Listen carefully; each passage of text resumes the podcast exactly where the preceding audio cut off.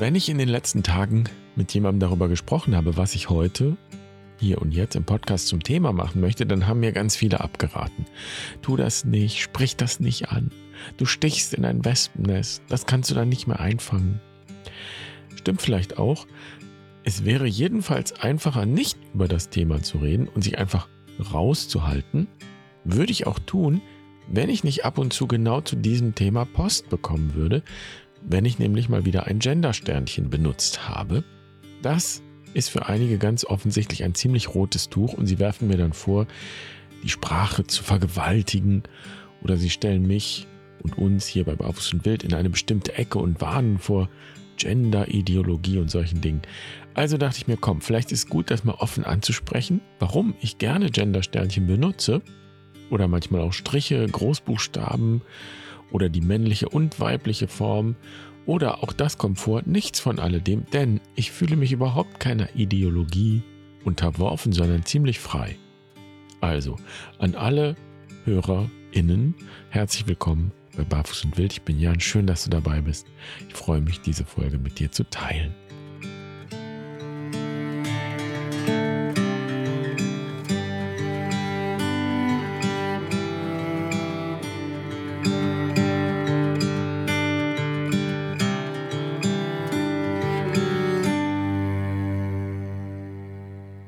An bei Adam und Eva, mal wieder, und bei der Schöpfungserzählung. Bekanntlich erzählt diese Geschichte, dass Gott den Menschen formt aus Erde und dann alle Tiere erschafft, denen der Mensch sogleich Namen gibt.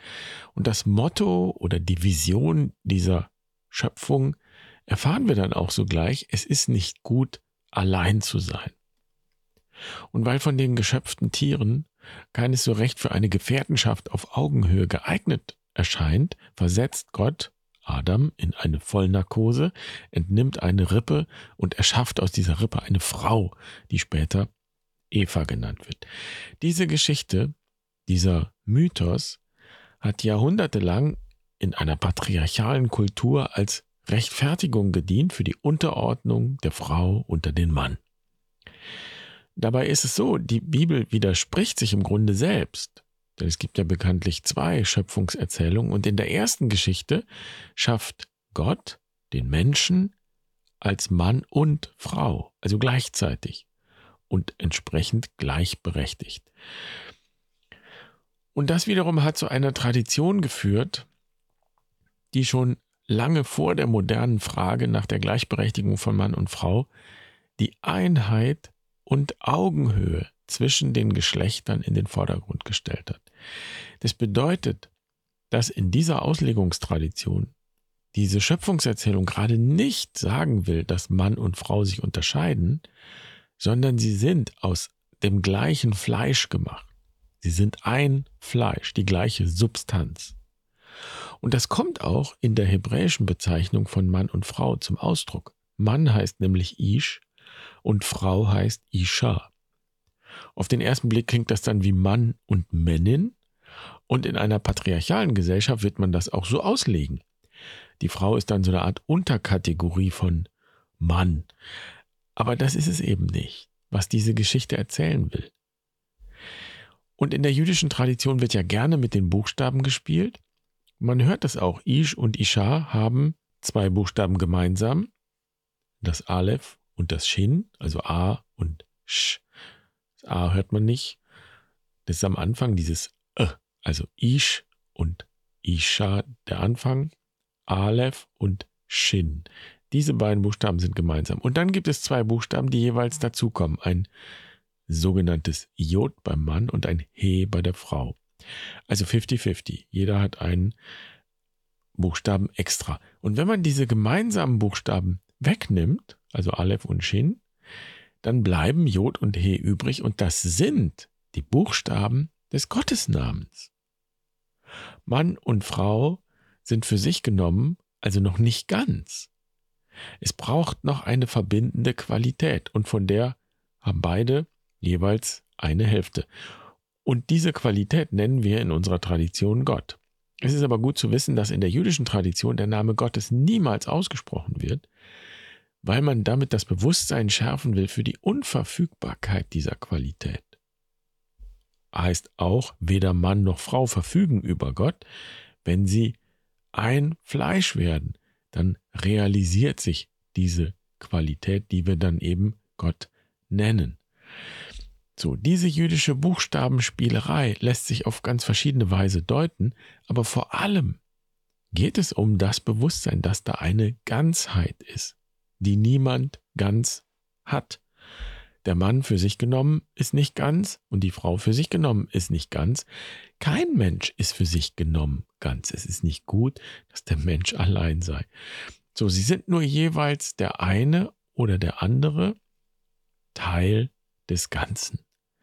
Und aus dieser Vorstellung lässt sich jetzt nur schwer ableiten, dass Frauen den Männern untergeordnet sind. Und so gibt es da zumindest eine alte und lange Tradition, die von der Gleichberechtigung von Mann und Frau ausgeht. Nicht von der Gleichheit, sondern von der Gleichberechtigung, von einer Augenhöhe. Und spätestens mit Jesus und Paulus und dem Christentum hätte diese Frage eigentlich für die westliche Kultur, die ja nun mal jüdisch-christlich geprägt ist, ein für alle Mal geklärt sein müssen. Denn Paulus ist zwar auch der patriarchalen Kultur seiner Zeit verhaftet, wenn er die Frauen auffordert, in der Versammlung zu schweigen und bitte den Männern das Reden zu überlassen und sowas, aber an zentraler Stelle macht Paulus andererseits sehr klar, dass es unter Christen keinen Unterschied mehr gibt zwischen Mann und Frau. Alle sind gleichberechtigt auf Augenhöhe und alle bilden zusammen den Leib Christi. Und da wird auch klar, dass das kein männlicher Leib sein kann. So nach dem Motto, Jesus war ein Mann, dann ist auch der Leib Christi männlich. Sondern dieser Begriff Christus bringt bestimmte Qualitäten zum Ausdruck und symbolisiert diese Qualitäten. Qualitäten, die Männer und Frauen gleichermaßen repräsentieren und verwirklichen können. Und so setzt das Urchristentum eigentlich diese alte Idee der Gleichberechtigung zwischen Mann und Frau fort. Und es gehört, für mich jedenfalls, zu den Rätseln der Geschichte, wie ausgerechnet die christliche Tradition später dann eine patriarchale Kultur lebt und bis heute verteidigt, dies eigentlich in den Anfängen, zumindest ideologisch, überwunden hatte. Und auch wenn diese alte biblische Tradition der Gleichberechtigung von Mann und Frau über weite Strecken, jahrhundertelang und bis heute in weiten Teilen in Vergessenheit oder zumindest aus dem Blick geraten ist oder war, dann gibt es da doch einen immerhin dünnen roten Faden, der nun mitten in die aktuelle Gender-Debatte führt und in die Frage nach der Bedeutung des Geschlechts, des biologischen Geschlechts, nach Rollenzuschreibungen, die damit verbunden sind. Und wenn ich jetzt aus dieser Perspektive auf den biblischen Mythos von der Erschaffung des Menschen schaue, dann wird deutlich, dass die Frage nach dem Verhältnis von Mann und Frau ganz offensichtlich schon da war, als diese Schöpfungserzählung niedergeschrieben wurde. Also ungefähr 1000 Jahre vor Christus. Die Geschichten sind natürlich viel, viel älter, viel älter. Aber erst in der Zeit wurden sie aufgeschrieben und schwarz auf weiß überliefert. Und schauen wir da noch ein bisschen tiefer in die Geschichte hinein. Adam und Eva müssen ja bekanntlich den Garten Eden verlassen, nachdem sie von der Frucht genascht haben, vom Baum der Erkenntnis. Und dazu gibt es zwei beziehungsweise drei Strafen oder Flüche mit auf den Weg sozusagen. Jedenfalls ist das jahrhundertelang als Bestrafung interpretiert worden. Die eine Bestrafung ist die Arbeit Adams im Schweiße seines Angesichts, im sprichwörtlichen Schweiße. Die andere Bestrafung sind die Schmerzen Evas beim Kindergebären. Und eine weitere Bestrafung kommt dazu, und das ist die Unterordnung Evas unter ihren Mann. Er wird über dich herrschen, heißt es wörtlich. Tatsächlich handelt es sich ja im Grunde gar nicht um Strafen, sondern eher um eine Erkenntnis darüber, wie das Leben ist oder zumindest auch zu der Zeit war. Es heißt ja auch, dass Adam und Eva die Augen aufgehen und dass sie sehen und das sehen sie. Das wird ihnen bewusst in dem Moment. Leben bedeutet unter Umständen harte Arbeit, kann man von ausgehen. Leben ist mit Schmerzen verbunden. Und als diese Geschichte aufgeschrieben wurde in der Zeit von König David, also etwa 1000 Jahre vor Christus, da war das natürlich genau so. Männer herrschten in einer patriarchalen Kultur und Frauen zählten damals zu den Beherrschten. Und interessanterweise zeichnet sich die Geschichte der Menschheit genau in diesen drei Bereichen, die da in der Schöpfungserzählung benannt werden, jeweils durch eine Weiterentwicklung aus. Es gibt also Fortschritt. Und der besteht zum einen in der Erfindung von Werkzeugen und schließlich Maschinen, die uns die Arbeit erleichtern. Ein wichtiger Entwicklungsschritt war im 18. Jahrhundert die Erfindung der Dampfmaschine. Und da hat die Industrialisierung in Lauf genommen, die unsere Kultur prägt, unsere moderne Kultur. Und auch wenn wir viele Probleme haben, vor allem Umweltprobleme, die dieser Fortschritt mit verursacht hat, so würde doch vernünftigerweise niemand zurückkehren wollen vor diesen Fortschritt. Niemand möchte zurück in die Steinzeit und irgendwo in der Höhle sitzen. Und wenn es irgendetwas gibt, das auf jeden Fall wichtig ist, damit wir die gegenwärtigen Probleme in der Welt lösen können, dann ist das ja wohl nicht weniger Fortschritt, sondern eher mehr. Und dann schauen wir auf die zweite Strafe, unter Schmerzen gebären und nehmen wir das mal als Sinnbild für die Schmerzen, die das Leben mit sich bringt. Und dann sehen wir die moderne Medizin, die auch Ausdruck einer Weiterentwicklung ist. Und die beginnt schon etwas früher, im 16. Jahrhundert, als man begann, den menschlichen Körper wirklich zu erforschen. Und diese moderne Medizin kann heute so vieles lindern und erleichtern, was schmerzhaft ist im Leben. Und nehmen wir mal die Müttersterblichkeit als ein Beispiel. Anfang des 20. Jahrhunderts sind von 100.000 Frauen, die ein Kind zur Welt gebracht haben, 300 gestorben. Es gab 300 Todesfälle von Müttern bei der Geburt jedes Jahr. Heute sind es noch etwa acht Todesfälle. Das ist eine enorme Entwicklung. Und ich kenne niemanden, der das allen Ernstes zurückdrehen wollte. Und das heißt nicht, dass nicht auch mit diesem Punkt, mit der modernen Medizin Fragen verbunden wären. Aber grundsätzlich würde doch niemand diese Entwicklung zurückdrehen wollen. Eher ist die Frage, wie möglichst viele Menschen von moderner Medizin profitieren können, wie moderne Medizin nicht bloß das Luxusgut von ein paar reichen oder von reichen Ländern sein kann. Und gerade wenn es um Schmerzen geht, dann besteht doch Einigkeit, dass Medizin auch nicht um jeden Preis das Leben verlängern muss. Aber in einem Punkt sind sich eben alle einig. Schmerzen lindern, das ist immer angesagt. Wenn Medizin eines tun kann und tun sollte, dann Schmerzen lindern. Nicht nur die bei der Geburt, sondern auch in Krankheit, im Alter. Und schließlich sind in der Moderne, und das betrifft dann die dritte Strafe aus der Schöpfungserzählung, alle Menschen gleich berechtigt. Das jedenfalls ist das große Ideal, das wir in unsere Verfassungen hineingeschrieben haben. Im Westen. Jeder Mensch wird an seinen Taten gemessen, aber die Würde des Menschen ist unantastbar. Und von der Würde her wird jeder Mensch definiert, unabhängig davon, ob es ein Mann oder eine Frau ist, unabhängig davon, welchen Status ein Mensch hat oder welchen sonstigen Hintergrund. Und auch hier kann man sagen, da ist ja sogar noch Luft nach oben. Aber das ist ja genau Ausdruck davon, dass die Gleichberechtigung und die wesentliche Gleichheit, also die gleiche Würde, eine Errungenschaft ist, die wir auf gar keinen Fall abschaffen wollen. Im Gegenteil. Und bei den ersten beiden modernen Errungenschaften würde ich sagen, gibt es weitgehend einen Konsens, denke ich. Niemand würde in Frage stellen, dass es zum Menschsein gehört, die Arbeit zu erleichtern durch Werkzeuge, Maschinen, alle genießen doch die Errungenschaften der modernen Technik und Medizin.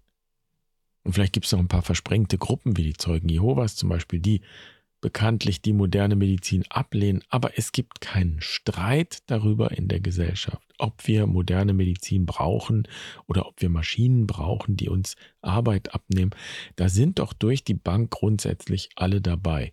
Aber beim dritten Thema bei der Gleichberechtigung, und zumal bei der Gleichberechtigung von Mann und Frau, da ist das alles seltsamerweise nicht mehr so ganz klar und eindeutig.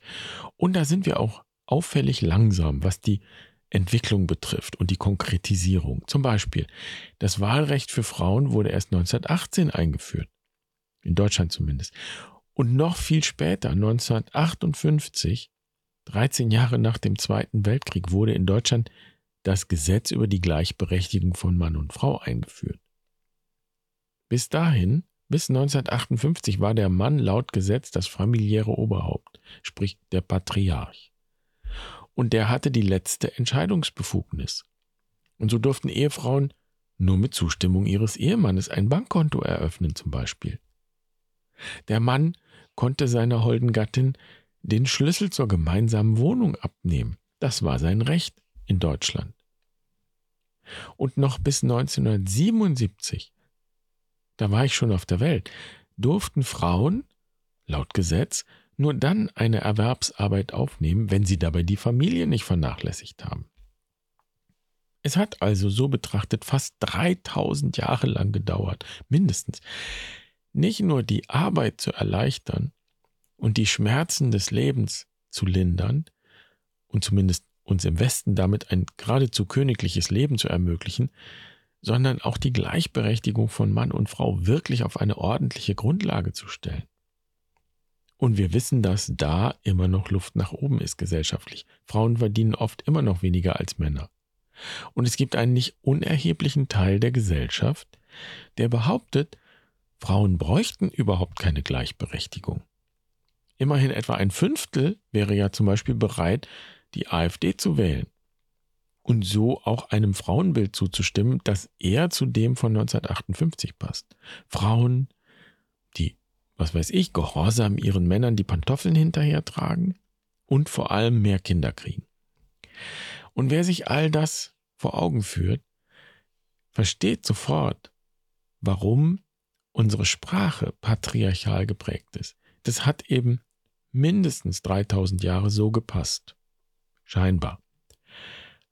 Auf diesem Hintergrund ist auch das oft genannte generische Maskulinum zu verstehen. Lehrer, Polizisten, Bäcker, das waren jahrhundertelang überwiegend Männer. Und die paar Frauen, die es da gab, die hat man einfach mitgemeint. Und jetzt passt das nicht mehr. Und um das zum Ausdruck zu bringen, macht es natürlich Sinn, beide zu nennen, Lehrer und Lehrerinnen, oder eben Sternchen zu verwenden, oder einen Strich, oder ein Plus, oder was auch immer. Das jedenfalls denke ich.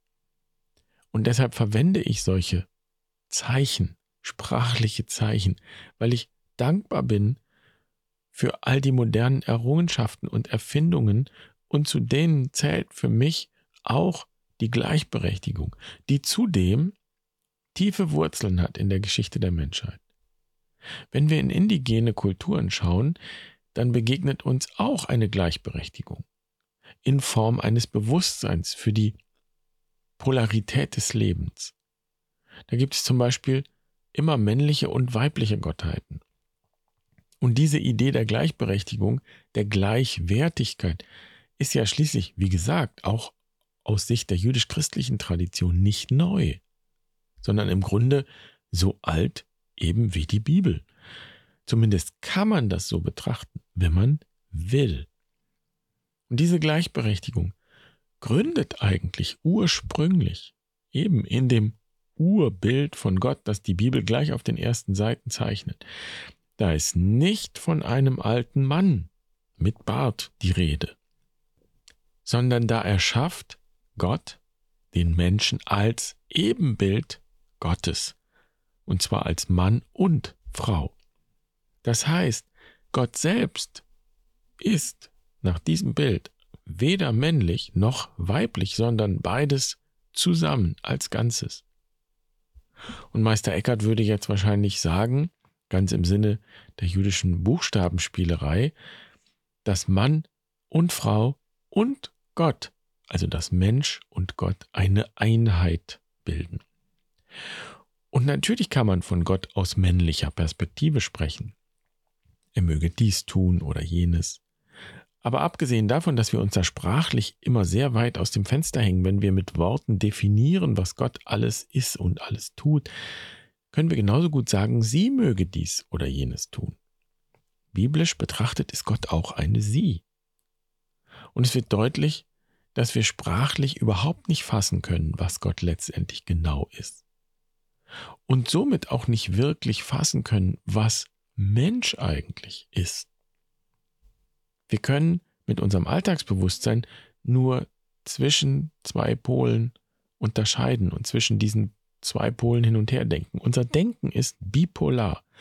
Mann und Frau, groß und klein, hell und dunkel. Und es ist völlig klar, dass zwischen diesen beiden Polen alles Mögliche möglich ist. Das heißt, zwischen Schwarz und Weiß gibt es viele Ausprägungen von Grau.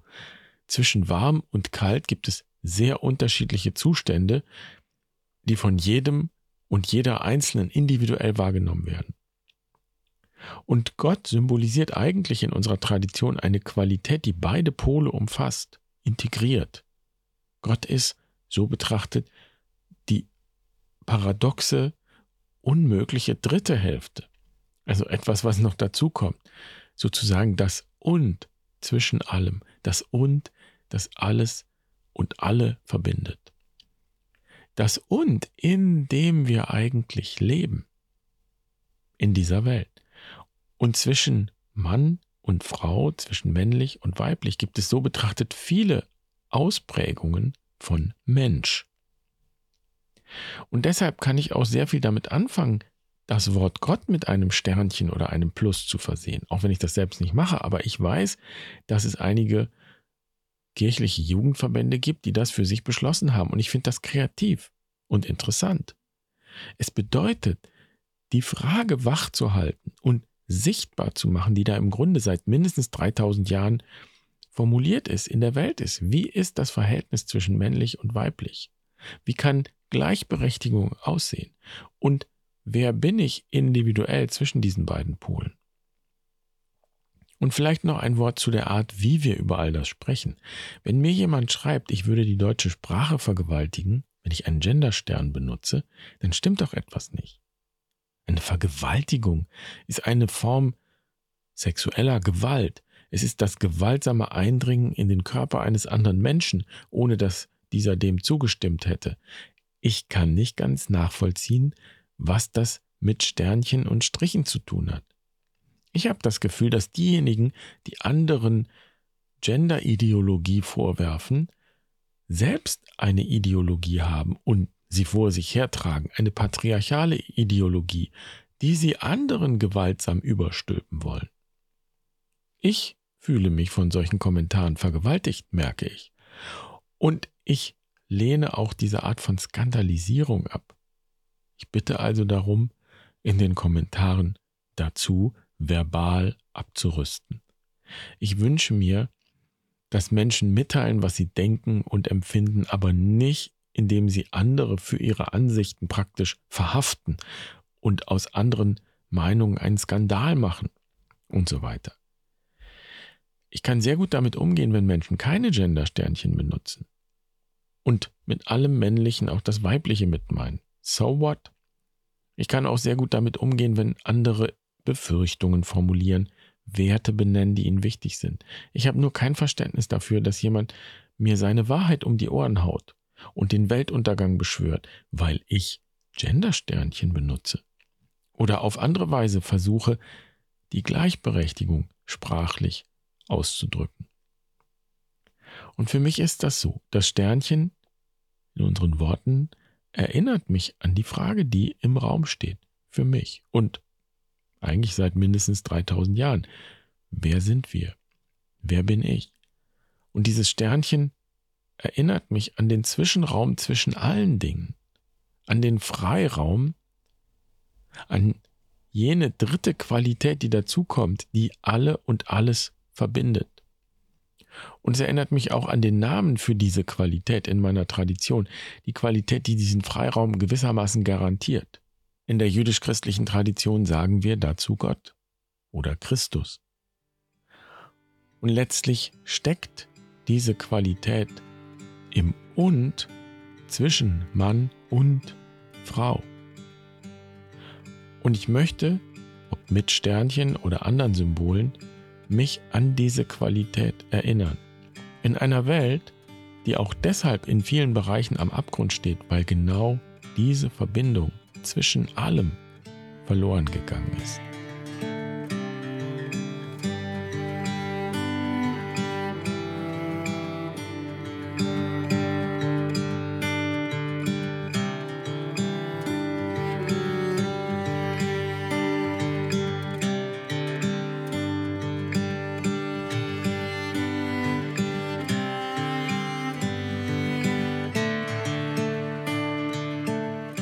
Ich hoffe, du kannst mit diesen Gedanken etwas anfangen. Und ich möchte an dieser Stelle nochmal darum bitten, wenn du deine Meinung sagst in den Kommentaren, ganz gleich welche das ist, versuch doch von dir zu sprechen, von deinen Erfahrungen, von dem, was du für dich für wichtig erachtest. Ich habe ja kein Problem damit, wenn andere in ihrer Sprache keine Gender-Sternchen benutzen. Ich verstehe nur nicht, warum es ein Problem sein soll, wenn ich das tue oder irgendjemand. Ich habe kein Interesse daran, für alle festzulegen, was sie für richtig halten sollen. Ich habe aber ein Interesse daran, die Frage hinter den Genderzeichen zu stellen. Wie ist das Verhältnis zwischen Mann und Frau oder männlich und weiblich? Und was bedeutet Gleichberechtigung? Wie können wir sie herstellen? Dieses Thema ist auch nicht geeignet für eine Debatte, sondern vielmehr für einen Kreis, meine ich. Ein Council, so wie wir es bei Barfuß und Wild in unseren Seminaren und Auszeiten pflegen. In einem Kreis sitzen alle um eine Mitte herum und niemand verfügt über diese Mitte. Das ist Augenhöhe und die eine Wahrheit löscht die andere nicht aus. Wenn du mehr darüber erfahren willst, dann kann ich dich nur einladen, dich einmal in einen solchen Kreis zu setzen und diese Form des Gesprächs, des Austauschs, ich würde sagen des kontemplativen Austauschs zu probieren. Denn das kann man nur in der Praxis erfahren und vermitteln. Also willkommen am Lagerfeuer, wenn du magst. Auf der Webseite bei uns findest du alle Infos dazu oder schreib auch einfach gerne eine Mail. Schön, dass du dabei warst. Ich wünsche dir eine wundervolle Woche. Mach's gut. Pace bene.